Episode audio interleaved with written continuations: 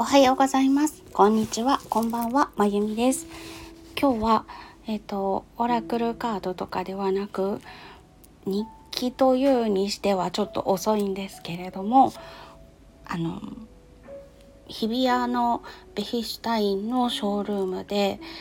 あったセミナーのお話をしようと思います。久々に音楽の話です。よろしければお聴きいただきたいなと思うんですがあの音楽に興味ないとかクラシック音楽は好きじゃないんだな他の音楽が好きなんだなっていう方にもちょっとヒントになりそうなことがあるので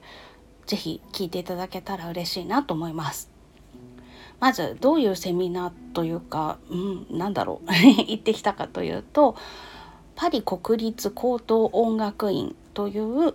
フランスの音楽の学校があります。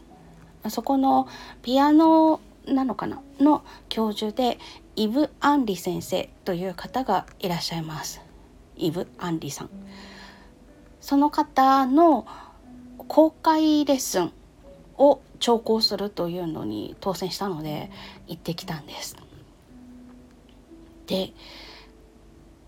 まあ、私はあの他の方がレッスンを受けているのを聞いていただけなんですけれども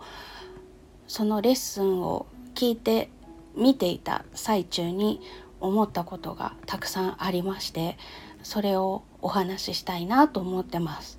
そのことがクラシック音楽をプロを目指していようとプロだろうと先生をしていようと趣味でやっていようと音楽にクラシック音楽に関わっている人にはもう100%生きる話だと思うんですけれどもそれ以外の音楽が好きっていう方だったりとか音楽には興味ないんだけどなっていう方だったりしてもヒントになりそうと思ったことっていうのをまず先にお話しますね。それが日本人っていや自分はそんなにコツコツ型じゃないんだよなっていう方でも他の国の人から見たら日本人ってほんとコツコツやるよねって見られるっていうのがあるかと思うんです。そんなのちょっと前の話でしょって思われる方もいらっしゃるかと思うんですけれどもでも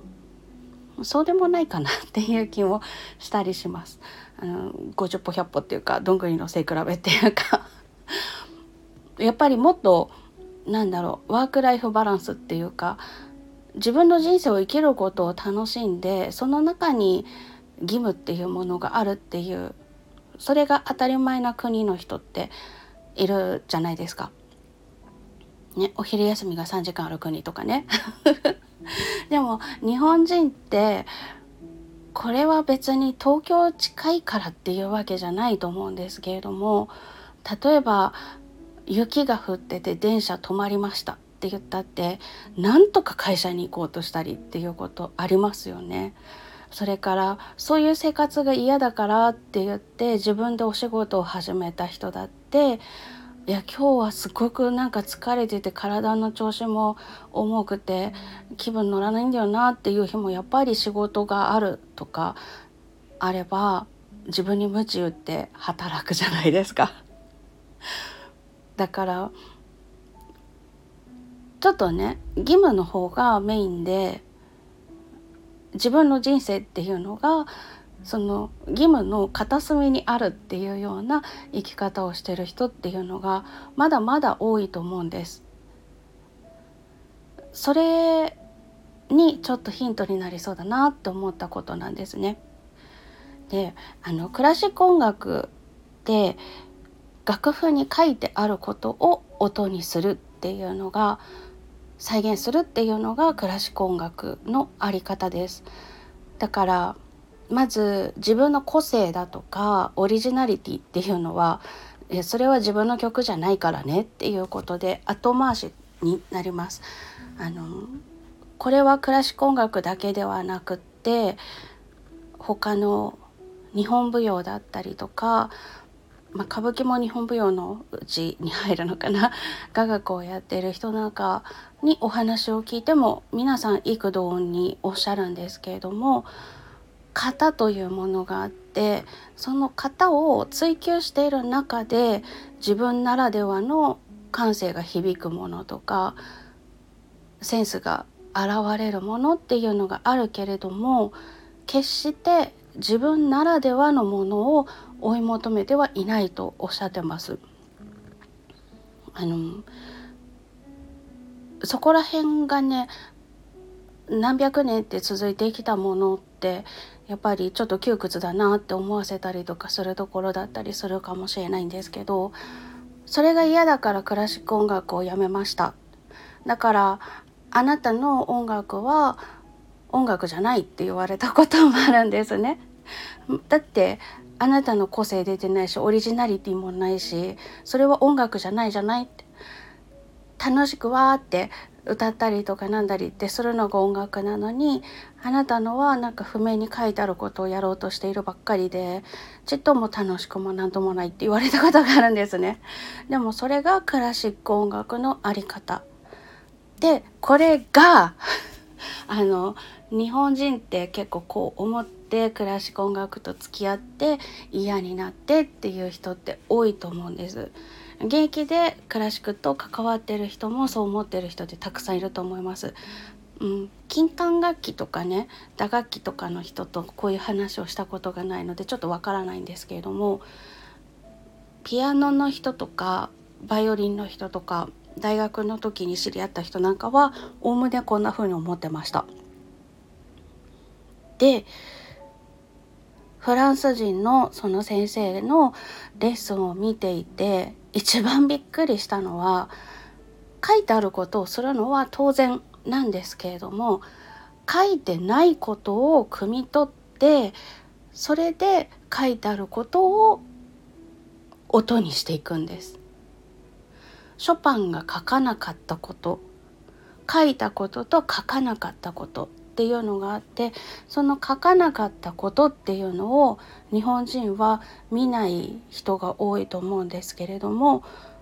そのイブ・アンリ先生はその書いてないことの中に大事なキーワードがあるよ大事なヒントがあるよっていうことをおっしゃってました。なので日本人のコツコツさっていうのを今目の前にあるやらねばならないこと。今回の話で言うと楽譜に書いてある音符だったり記号だったりそういうものを音にして再現するっていうのがやらなくてはいけないこと。なんだけれどもそこに書かないという方法でもって意思表示しているものに関しては見てない。そのコツコツさをコツコツさはコツコツさのまんまでいいんですよ。そうやって生きてる方が何十年もそうやって生きてきた人がね急にコツコツするのやめてなんかもっと自分の自由に自分の人生っていうものを見てさって言われてもちょっと不安になったりするじゃないですか。そこをうまくシフトできて私はもうそっちコツコツコツコツ会社のことで振り回されるとか私の人生の起きてる時間の大半をそこで消費するっていうのはもうやめますって言ってやめられた人は別に構わないと思うんですけれどもいやでもそう言われても私ちょっとまだ怖いしっていう人もたくさんいると思うんですね。そういう人はコツコツすることを否定したりやめる必要はないと思うんです。コツコツする方向を変える今回で言うとその楽譜に書いてあることを音にするっていう方向にコツコツするんじゃなくて書いてないことを汲み取るっていうことにコツコツする。なんかちょっと詭弁みたいな気もするんですけどね。ちょっと目線を変えると見えてくる世界って変わると思うんです。例えばうん小さな子供の身長の目線で見えるものと今の自分の身長で見えるものそれから自分より1 0センチ背が高い人の視線で見えるものって全然違うものが見えたりするじゃないですか。小さい子供だったらちっとも見えなかったものが今の身長だったら見えたりねもっと上の身長になったら今自分が見えてるものが逆に見えなかったりとかもっと違うもの今の自分の身長では見えなかったものが見えたりとかっていうこともありますよね。あの例えばハイヒール履いてる時と履いてない時とかね階段を1段だけ登ってみた景色と登ってない時に見える景色とっていうのが違ったりとかそういうことってあると思うんです。だからコツコツしちゃう自分っていうのを否定する必要は一切なくてコツコツする方向をちょっとだけちょっとだけでいいんです。本当に0.1度でもいいと思うんですけどちょっと見る世界見る方向っていうのを変えた方にコツコツしてみたらどうしたってコツコツしちゃう自分のことを否定することもなく違う世界を見に行くこともできるんじゃないかなって思いました。ピアノの公開レッスンを見ながらそんなことを感じていました。ということで、えっ、ー、とここまではクラシック音楽だったりとか音楽だったりに興味ないよっていう人にも聞いてもらえるかなっていうようなヒントになるかなっていうお話をしてみました。さてそれではこっからはクラシックオタクの人いらっしゃいって感じの話していいですか？今日声がねすごいテンション高いでしょ？めちゃくちゃ勉強になったんですよ。あの例えば楽譜にスタッカートって書いてあるでしょ？音符のそばに、ま、ちっちゃい丸い点が打ってある。音符の横じゃなくて上だったり下だったりのところに丸いちっちゃい点がついているあれがスタッカートですね。でくさび型三角形のものが書いてある時っていうのもありますよね。今間違えたらいけないと思ってちゃんと音楽用語辞典引っ張り出してきたんですけどあれの名前はスタッカーティッシモはい合ってましたよかった ピアノとピアニッシモみたいな感じですね。フォルテとフォルティッシモとか。ティッシモっていうのがつくとより一層っていう感じになります。えっとスタッカートの時は書く音を短く切ってっていう意味です。あの跳ね跳ねる感じとか音の長さを半分にするとかそういうことではなくてそれは曲の曲奏によって変わってくるのでスタッカートっていうのは短く切るという意味です。であの音符のそばにくさび型がついているあれはスタッカーティッシモといって極めてスタッカートに音を切ってっていう言葉です。これちょっとよくわからないじゃないですか。極めて切るっていうことはスタッカートよりもっと短く切るのかとか スタッカートより激しく切るのかとかいろんなこと考えられますね。でイワンリ先生がおっしゃってたのはスタッカーティッシュもあのくさび型の方は乾燥した音。乾燥っていうのは、えっと、ドライですね。走り切るとか私はこう思ったとかその感想じゃなくって「えそんなの分かってるよ」って言われそうですが、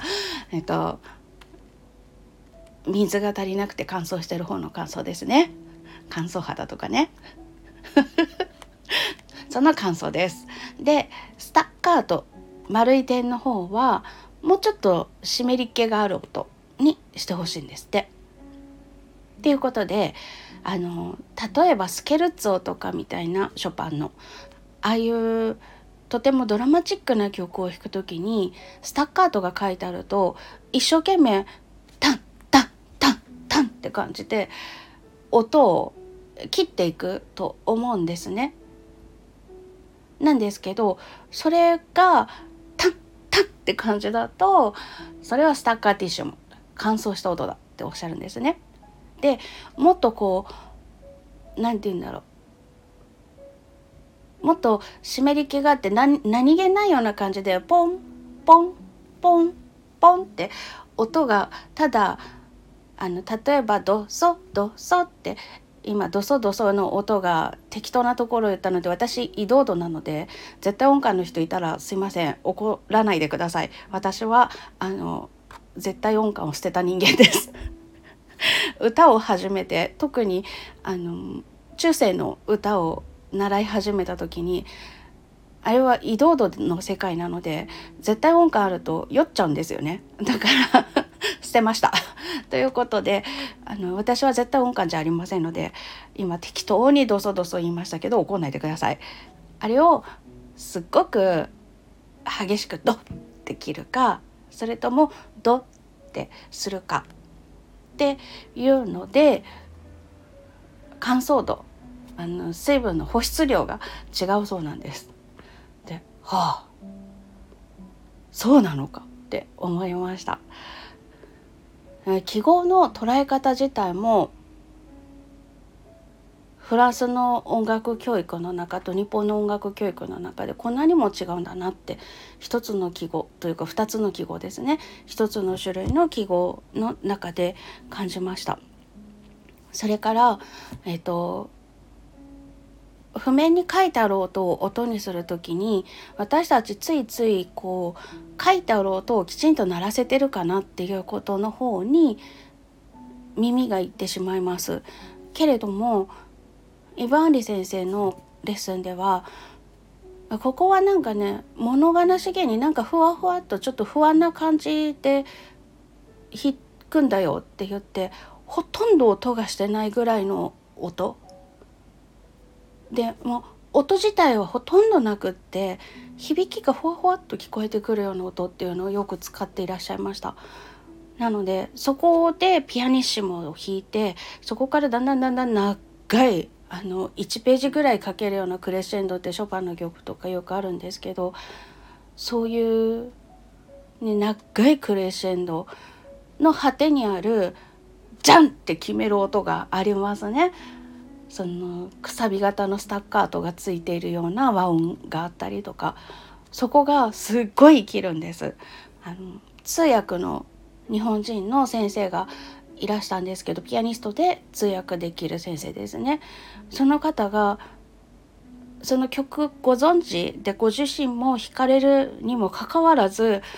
そのイバーニ先生がこうするんだよって言って弾いて聴かせてくれた時にビクッとして肩が上がってましたそれぐらいご自身で弾いてて展開を知ってるにもかかわらずニュアンスの違うものが作れるんですね。本当になんかあの不安を感じ始めたえななんかもしかしてってちょっえこれいや気のせいかなっていうぐらいのあのもやぐらいの霞ぐらいの不安の始まりから激怒に至るまでのグラデーションが凄まじくて最初の霞ぐらいの時は音じゃないんですよ。なんかすごいえこれこれは何？雲？みたいな感じの雲って空の雲ね。虫の雲じゃなくて。あのなんか霞ですか？もやですか？みたいな。ちょっとガスってますか？っていうようなぐらい音そのものじゃなくて響きを生み出してそこからだんだん音率が響きと音の割合っていうのがだんだんだんだんこう音が増えていってで最後にジャーンとくるのですごかった。はあってあの音を聞いてるうちには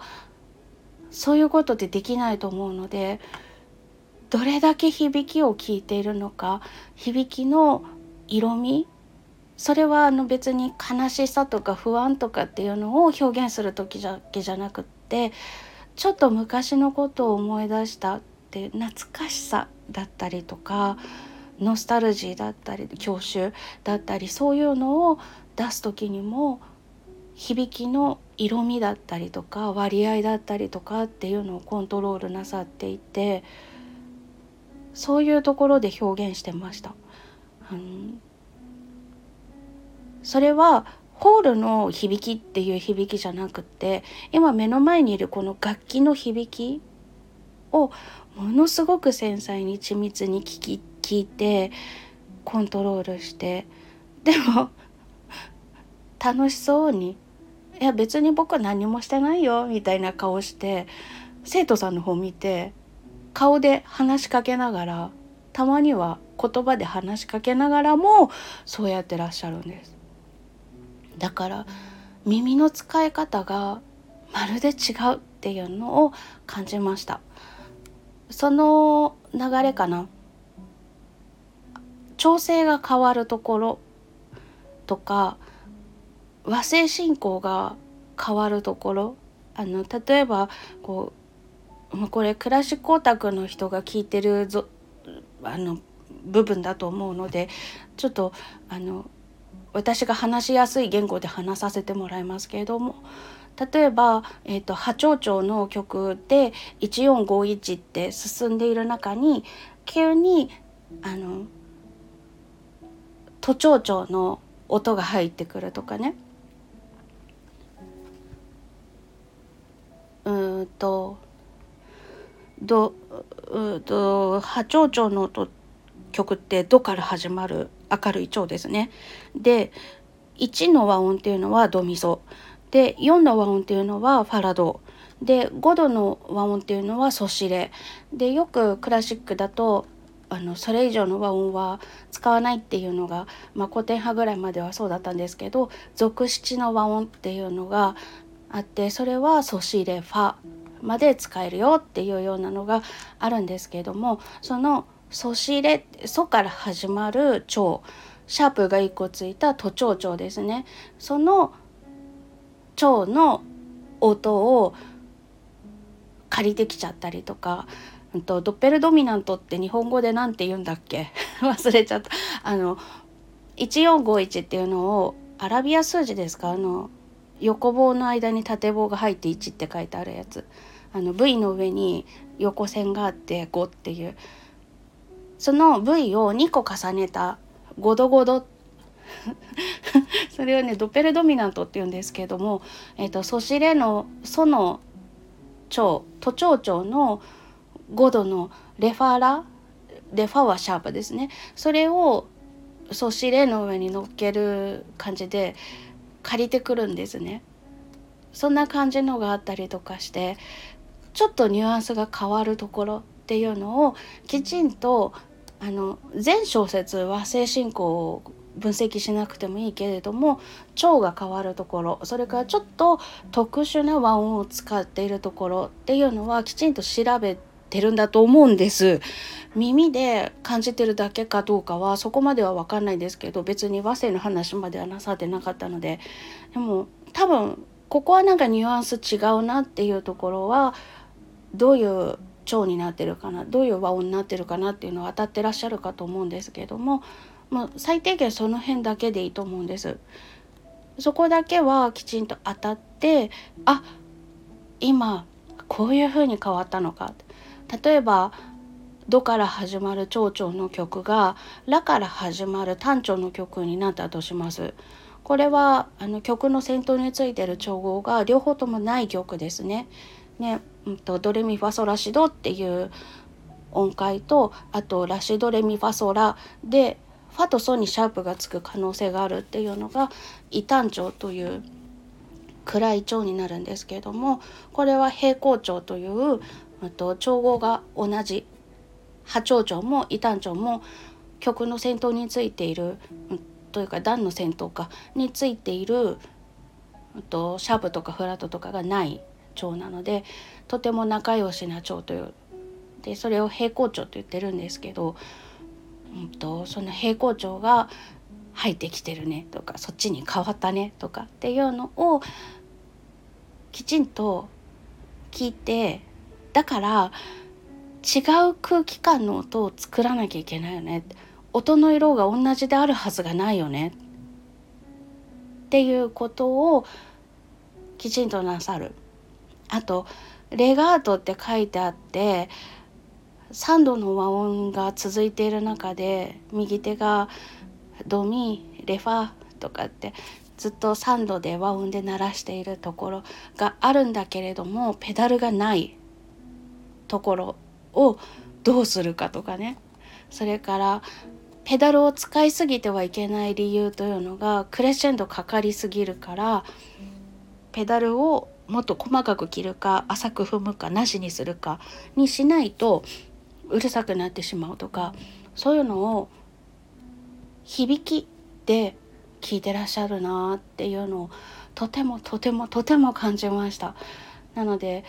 うん、あの私のピアノの生徒さんたちはまだまだ子どもの生徒さんに関しては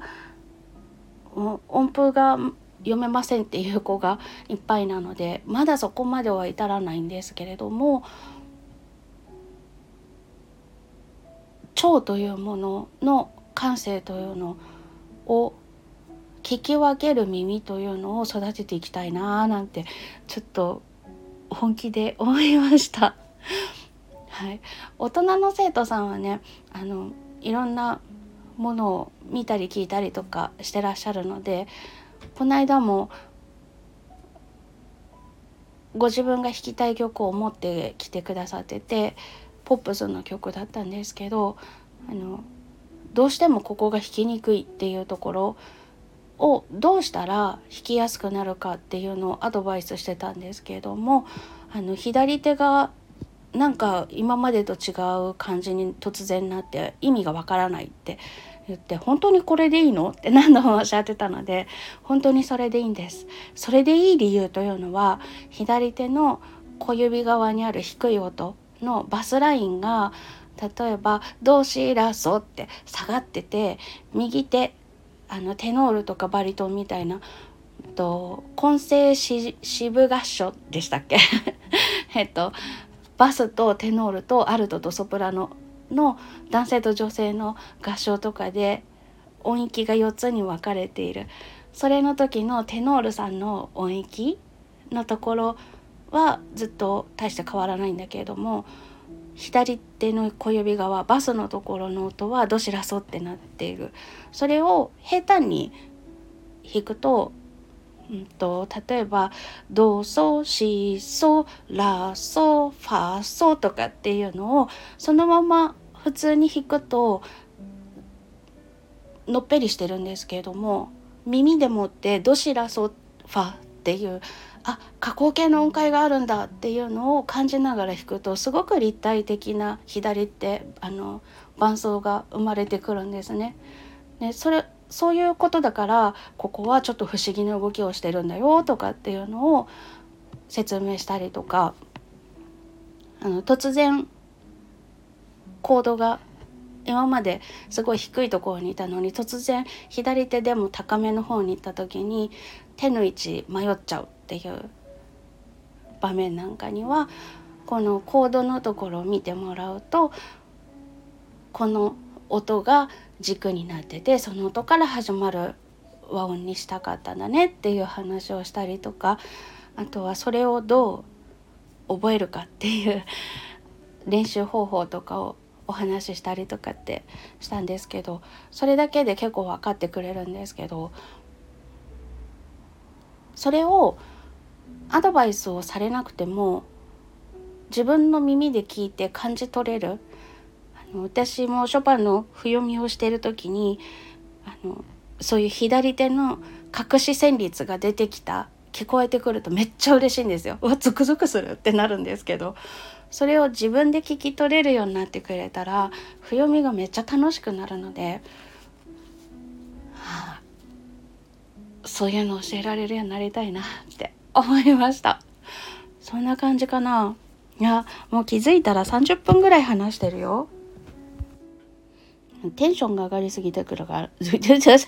今言えなかった。テンションが上がりすぎてるからいつも以上に喋るね。あとねあとあとはシンプルな曲の先頭のあたりのモチーフが出てきたものが2回3回って出てくる時には最初はシンプルにもう譜面に書いてあることもとてもシンプルなんだったら何も付け足したりとか引いたりとかせずもう書いてある通り素直にシンプルに弾きましょうっていうのをおっしゃってましたその方がその後出てくる時が音の中身だったりとかがまるっきり一緒だったとしてもちょっとニュアンスをつけやすくなるっていうのもありますね。あとちょっと音が変わっている時とか装飾音符がついてるっていう変化が加えられてる時にそれが生きてくるのでシンプルな時は何も足さずにシンプルに本当に素直に何の飾りもせず弾くっていう それがまた絶妙に美しかった。あとは拍感を大切にしましょうっていうこととそれから音の向かう方向ですね。あのスラーで結ばれてるのはすごくよくわかると思うんですけれどもスラーの始まりの音から最後の音この最後の音がドレミファソラシドのどれかなっていうのを感じたりとかするだけでもだいぶ意識が変わってくるんですけれども子どもたちにはねそこ声で歌ってごらんなさいって言ってるんですがで一フレあのブレスしないで一息で歌わせるんですね。あんまり長くなければ。2小節ぐらいのスラとかだったら。そうするとあって体感するんですよ。こそれが旋律。それがフレーズっていうことを感じてもらったりとかしてるんですけれどもその音がどういう方向に向かっていってるのかっていうとどういう種類の音に向かっているのかそういうのをとてもとても気をつけましょうっておっしゃってました。そんな感じかな。あとはあの日本人のショパンって特に演歌的になるなっていう感じがあって私もすごく反省してるしあの改善したいなと思いながらやってるんですけれどもショパンのこう何て言うんだろうロマンチックなところだったりとかあとはこう思うにようにいかなくてもどかしかったりとか悲しかったりとか激しく怒ったりとかっていうのが日本人の感性だとちょっと演歌的な感じになるんですね。でもそうならずに弾く一つの方法として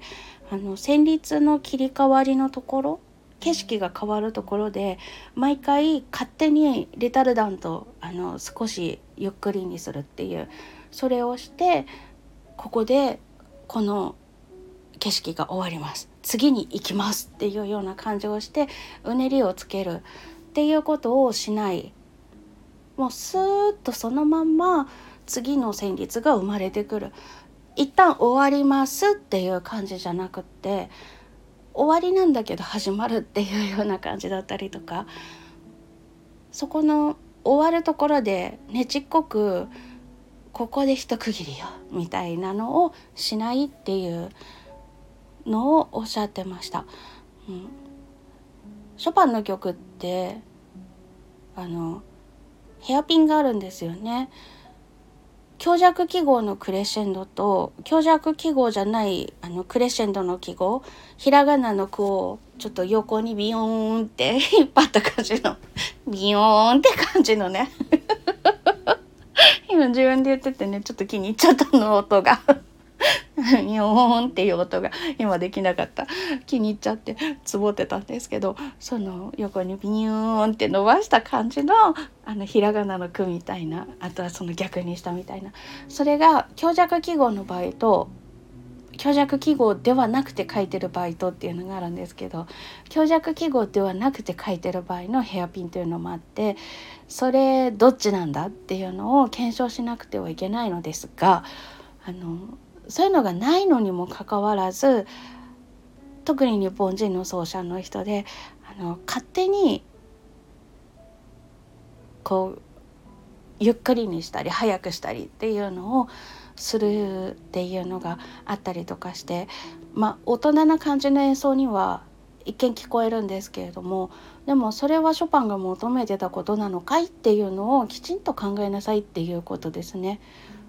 そういう余計なものを付け足したりとかしないもう本当に素直に書いてあることを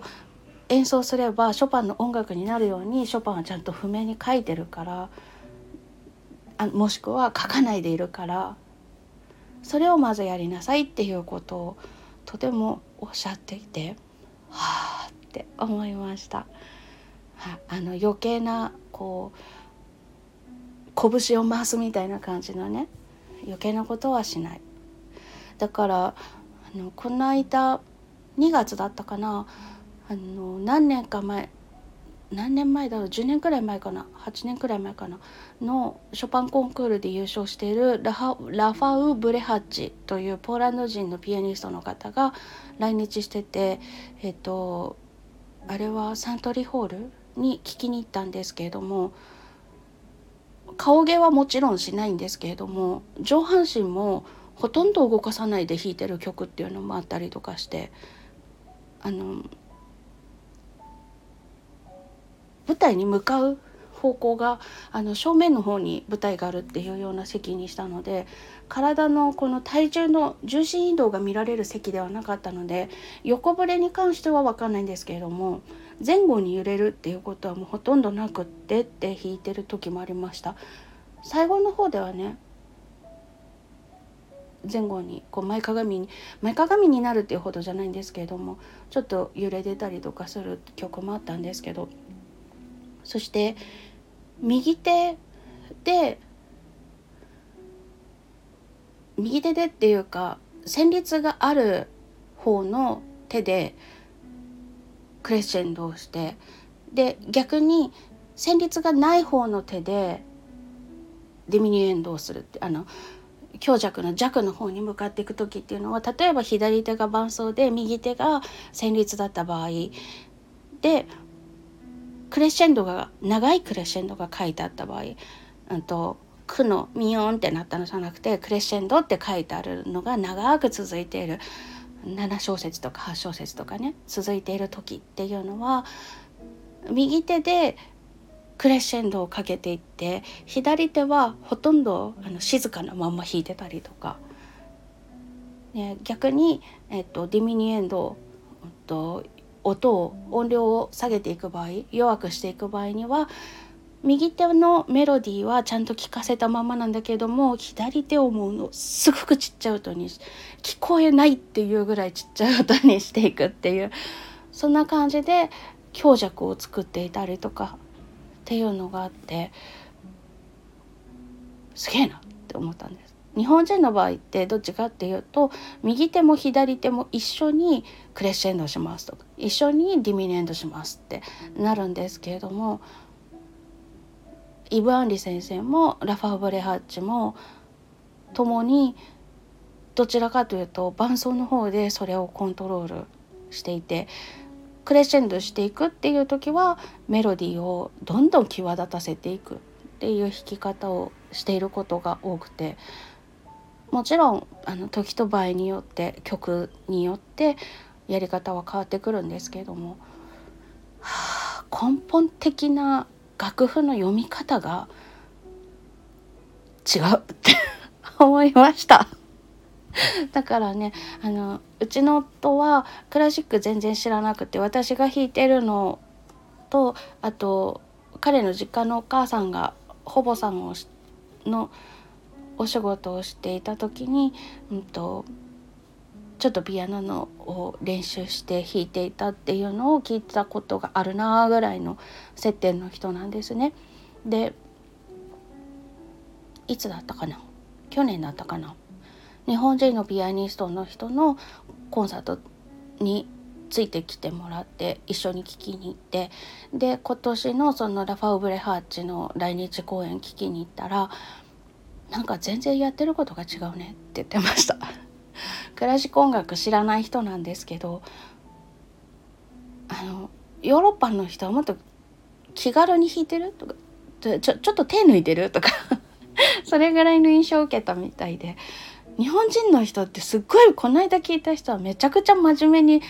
頑張って弾いてたよねってでもこの人さ全然違くなかったって 言ってめちゃくちゃびっくりしてました。ま、それぐらい違うのですがその違う理由というのをこの間のイブ・アンリ先生の公開レッスンで謎を解いてきたっていう感じの時間でした。はい、あのぜひぜひヨーロッパの人特にフランスとかの音楽が好きな人ショパンとかあとドビュッシーとかが好きな人とかエリク・サティ好きな人なんかは特にフランスの人のピアノ聴いたらいいと思います。あのロシアピアニズムで弾くショパンというのもあるんですけれどもショパンの好みはどっちかっていうとパリの貴族のサロンとかの方が好みだったのでどちらかというとフランスの弾き方を参考にした方がいいのかなと思います。うん、心情的にもね、まロシアピアニズムで弾くショパンも好きなんですけどショパンの気持ちになって考えてみるとどうなのかなって思ったりもするのでちょっと複雑なんですよね見え方が。なので是非例えばバッハの音楽が好きでバッハを特に練習したいわっていう人だったらドイツのピアニストとかオルガニストの演奏を聴いてみるとかあの、まあ、バッハの頃の音楽とかそれ以前の音楽なんだったらば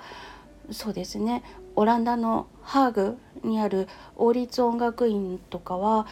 古楽をものすごく研究していて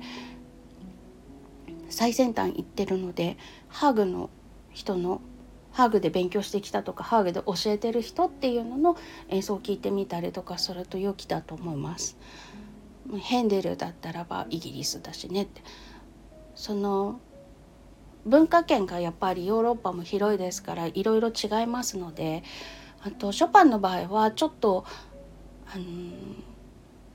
単にフランスの音楽を聴くだけではなくってスペインの音楽だったりとか、うん、そうですね。スペイン。そうたまにねショパン弾いててあここスペインのあのギターの曲だなって感じるところがあったりとかあとはバルトークの雰囲気と似てるなって思ったりとかっていうこともあるのでそういう東欧だったりとかスペインだったりとかロマの音楽を聴くっていうのもショパンを勉強するには良いと思います。なので是非日本のピアノだけではなくってそういう他の国の奏者がどう弾いてるのかなっていうのもコンサートにリサイタルに行って目の前で聞かせてもらってみてください。これは残念ながらデジタル音源を聞いていても聞き取れない部分だったりカットされていてあの CD だったりとかサブスクとかで聞ける配信のものとかではなくなってる音があったりとかもします。なので動きが見たいんだったら YouTube で見ればいいじゃんって思うんですけど YouTube には存在しない音っていうのがホールに行ったらありますのでなので是非チャンスがあればまあそんなにねあの 気軽に行けるような価格でもないのであれなんですけどねあのワンコインでやってるわけでもないですしちょっとそんなにホイホイいけるようなものでもないからあれなんですけれどもでもここぞという時に一回でもいいから聞いてみると世界が全然変わりますので是非外国の方の演奏というのも聞いてみていただきたいなって。生で目の前でリアルタイムで聞いていただきたいなって思います。その上でまた譜面を読んでみると自分がどれだけ見落としてたかとか書いてないことを全然汲み取れてなかったっていうことが分かったりとかしますので是非行ってみてください。ということでうわ ごめんなさい1時間近く付き合わせちゃった。ほんとすいません。あの喋りたかったんです。ということで、えっと、もう1時間近くになるわというのに気づいたので今日はもう黙ります。はい、あこんなに喋れた嬉しいあの流行り病にかかってからねあまり長時間喋ったりとかできなくて途中で咳き込んじゃったりとかしちゃったからめっちゃ嬉しいです だいぶ回復してきてるでは皆さんはちょっとまだムシムシしたりとかでも朝晩と昼間の寒暖差があったりしてちょっと体調が難しいなっていう時期になってきてますけれども体調崩さないように